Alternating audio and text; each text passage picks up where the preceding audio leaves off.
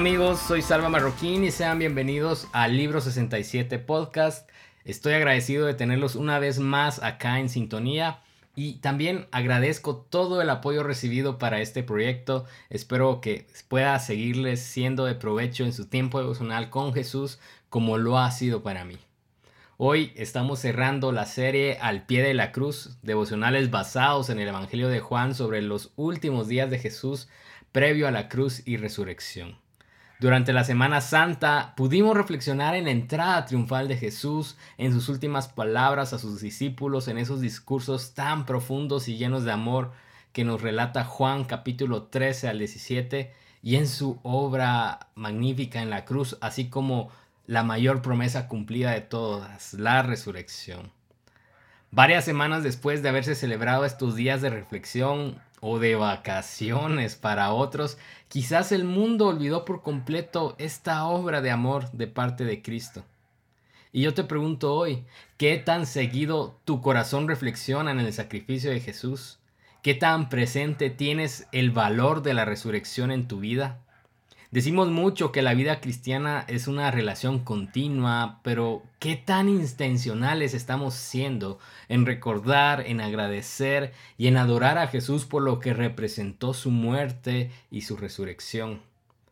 Como representantes de Jesús en este siglo, como ese libro abierto que cuenta sus hechos a esta generación, su obra de salvación debería estar presente en nuestras palabras y en cada acción del diario vivir el mundo pues necesita ver a qué, a qué se parece la vida cristiana.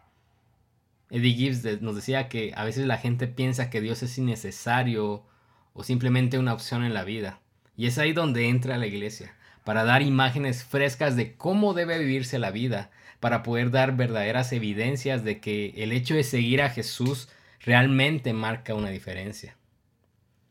Al pie de la cruz se consume el sacrificio más grande que la humanidad ha recibido. Jesús murió para liberarnos de toda carga que nos agobia y darnos salvación de vidas vacías.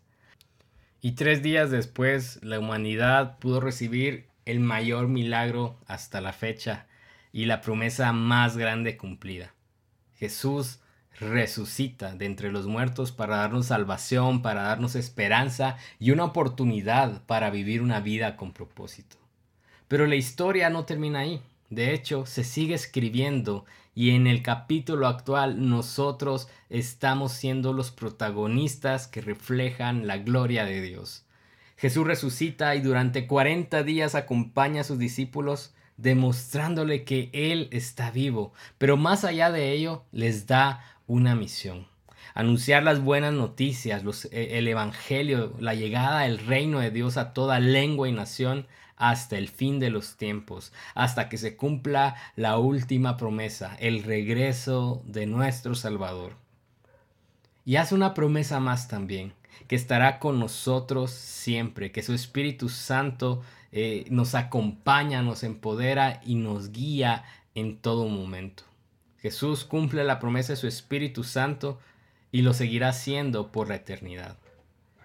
El Evangelio de Juan, sin embargo, nos habla que los discípulos no comenzaron tan inmediato esa misión.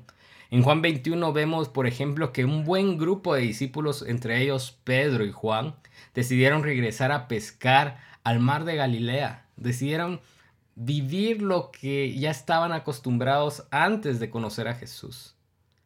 Pasan toda esa noche que nos relata Juan 21 en vela intentando pescar algo sin éxito, hasta que oyen a alguien decirles que cambien de estrategia y lanzan la red al otro lado de la barca. Al obedecer el consejo de este extraño, el milagro sucede y la red se llena de peces y entonces reconocen que la voz de este amigo que les dijo hagan esto era la voz de Jesús. Ellos desayunan ese día con Jesús y una vez más son confrontados y son desafiados a vivir la promesa y la comisión que el Señor les había dado. Él promete, estaré con ustedes siempre, el Espíritu Santo está con ustedes y les da esa misión, vayan y hagan discípulos. Pero pensemos en los apóstoles, pensemos en los discípulos de Jesús un momento. El hecho de comenzar esa comisión sin su maestro definitivamente representó retos y temores como cualquiera de los que nosotros tenemos. A lo mejor se preguntaban, ¿funcionará? ¿Acaso nos creerán? ¿O nos dirán que estamos locos?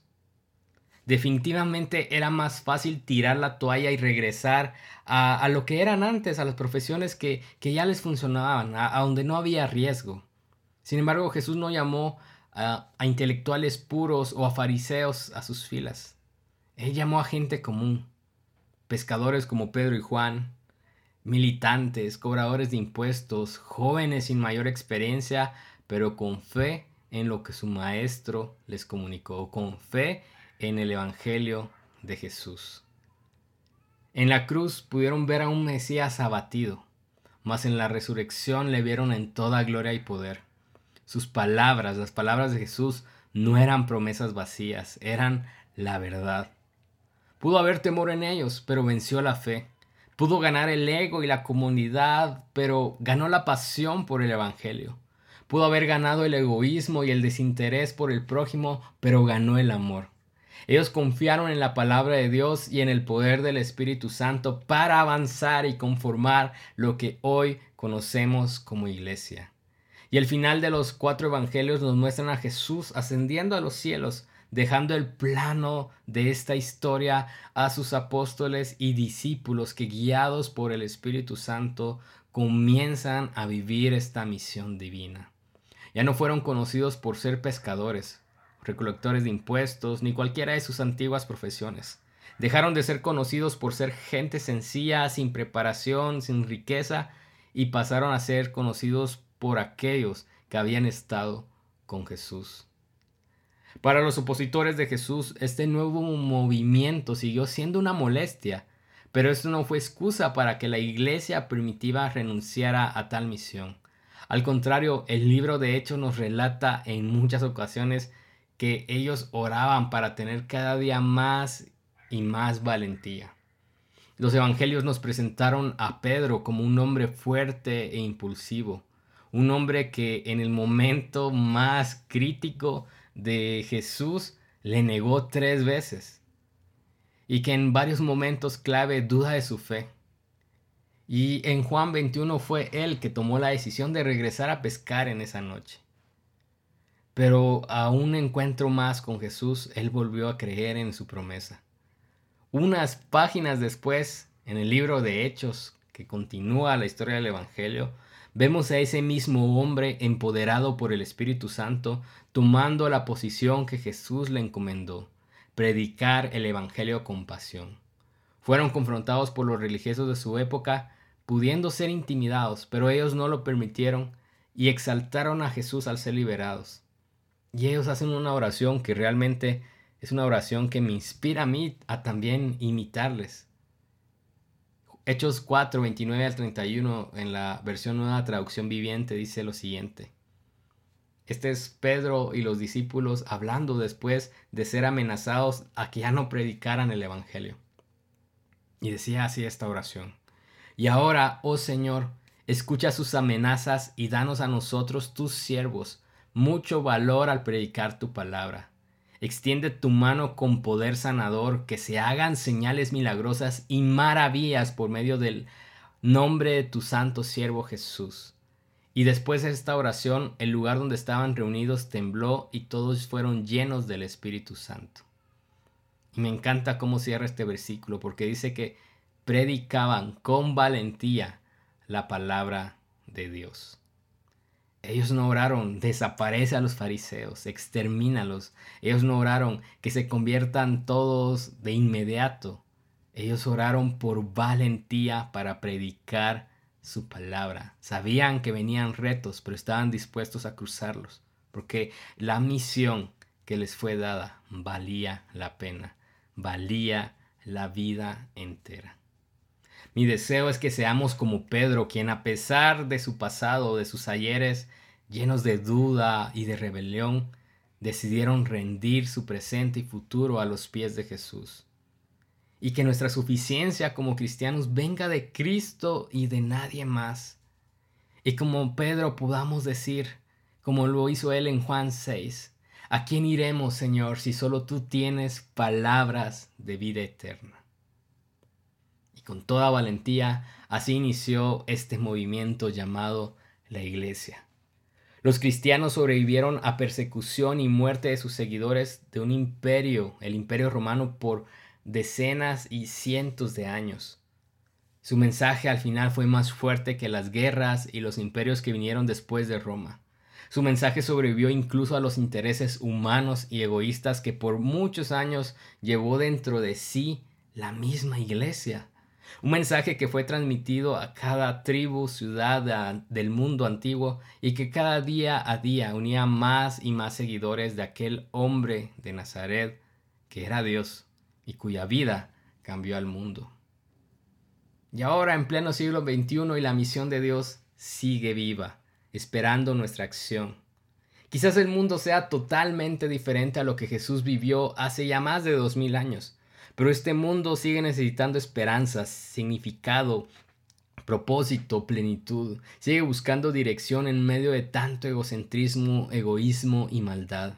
Este mundo aún sigue buscando una verdad y nosotros, nosotros, tú que me escuchas, eres hijo de Dios, nosotros somos seguidores de su reino, sabemos que esa respuesta que el mundo busca solo la podrá encontrar en Jesús. Yo sueño con ver a mi generación apasionada por Dios de tal manera que cuando las personas se preguntan por qué nosotros somos diferentes, no encuentren otra respuesta más que el amor de Jesús dentro de nosotros, inspirándonos a crear, a vivir, a innovar, a contar la mejor historia con nuestras vidas, disfrutando el mensaje que nos redimió. Durante mucho tiempo los cristianos en sus culturas fueron los innovadores, los creadores, los líderes, los que daban la pauta hacia dónde dirigirse. Y en este tiempo, en esta generación, necesitamos también regresar a esa pasión y a ese liderazgo que Jesús nos ha dado por su autoridad. Jesús nos salvó de una vida vacía y ensimismada para que su amor renueve nuestros pensamientos y acciones y para que en nuestros entornos, en nuestras áreas de influencia podamos hacer una diferencia. Jesús desea que mostremos lo que su mensaje puede provocar, no solo en palabras, sino en acciones, en sueños y en amor. Seguimos viviendo ese día después de la resurrección, ese cuarto día donde Quizás la resurrección ya pasó, pero donde los hombres y mujeres seguidores de Jesús seguimos creyendo en el poder de Jesús, seguimos creyendo en su autoridad, seguimos creyendo en la verdad del Evangelio, seguimos viviendo con responsabilidad, con pasión y en obediencia la misión que el Maestro nos encomendó. Quizás los primeros seguidores de Jesús eran gente sencilla, sin influencia política o económica Quizás eran personas con poca preparación académica, pero la diferencia era que ellos estuvieron con Jesús. Y eso marcó a la humanidad para siempre. Su vida la entregaron a una causa mayor que la comodidad, que el lujo, que el estar bien. Y gracias a ellos que fueron obedientes, hoy podemos celebrar, hoy podemos conocer, vivir y actuar en base a la historia de aquel que al pie de la cruz nos amó. Ellos tuvieron temor como nosotros. Ellos sufrieron y quizás algunos se rindieron. Pero aquellos que decidieron recordar la promesa de Jesús una y otra vez, aquellos que decidieron confiar con el poder, en el poder de Dios una y otra vez, en la guía del Espíritu Santo cada día, se convirtieron en instrumentos para gloria de Dios. Y el llamado y el mensaje, amigo, es el mismo para nosotros. No desistamos de vivir el propósito de Dios en nuestra vida, venga lo que venga y pase lo que pase. Hoy mi consejo, hoy mi recordatorio es lo siguiente. Que sea lo que sea que estás pasando, las promesas de Jesús siguen siendo verdad, siguen siendo luz y siguen teniendo esa validez como la tuvo el primer día que toda promesa de Cristo y que toda instrucción y mandamiento que nos ha dado es sostenido por su sacrificio en la cruz, es validado porque la promesa más grande que era la resurrección fue cumplida y es porque el Señor nos ama y nos decide llamarnos fieles, que nosotros podemos ir y avanzar. Que no se nos olvide eso. Que no se olvide que en los tiempos de silencio a su palabra podemos regresar para que venga y avive nuestros corazones. Que no se olvide en los tiempos de oscuridad que hay una luz que nos guía a la verdad. Que no se olvide en los tiempos de prueba y dolor que el Espíritu de Dios consuela y restaura y aunque fallara la fuerza, su respaldo es perfecto porque Él es mayor que nosotros. Que no se olviden también los tiempos de avivamiento y resurrección en nuestra vida en medio de dificultad, pues el Señor siempre será fiel, Él siempre vence, Él siempre ama y siempre acompaña. Él es el Señor en el día de la victoria, pero también es el que promete recogernos, recogernos en sus brazos eternos en el día de la aflicción. Que no olvidemos o ignoremos que hoy vivimos por gracia y que fuimos salvos porque hubo antes una cruz, un sacrificio perfecto. Que no olvidemos que hoy podemos vivir en libertad y caminar en fe sin el peso del pecado porque hubo una resurrección que venció a la muerte, que venció al mal y al pecado una vez y para siempre. Que no se olvide que fuimos llamados a una misión que representará sacrificio pero también plenitud y que desde tu área de influencia tú también eres embajador de Cristo, tú también eres un misionero, eres evangelista y eres ese libro abierto, ese libro 67 sobre el cual Jesús sigue escribiendo sus hechos. Que no se olvide que las promesas del Señor son reales y se cumplen, que su Espíritu vive en nosotros y que dar todo para su causa es una obligación, pero también es un honor y un acto de adoración y que Jesús, a pesar de nuestro ayer, confía en nosotros hoy.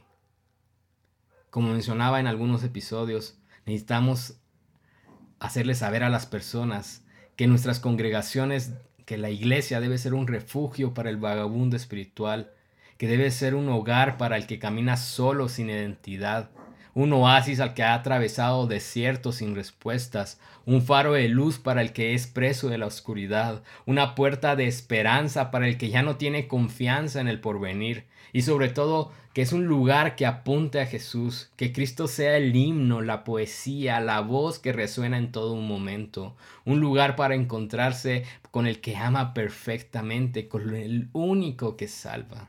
Somos la iglesia, somos los embajadores de Jesús en pleno siglo XXI. Es nuestra misión, no lo olvidemos. La comisión fue de ir a todo el mundo y presentar a Jesús. Hagámoslo. Gracias por escucharnos.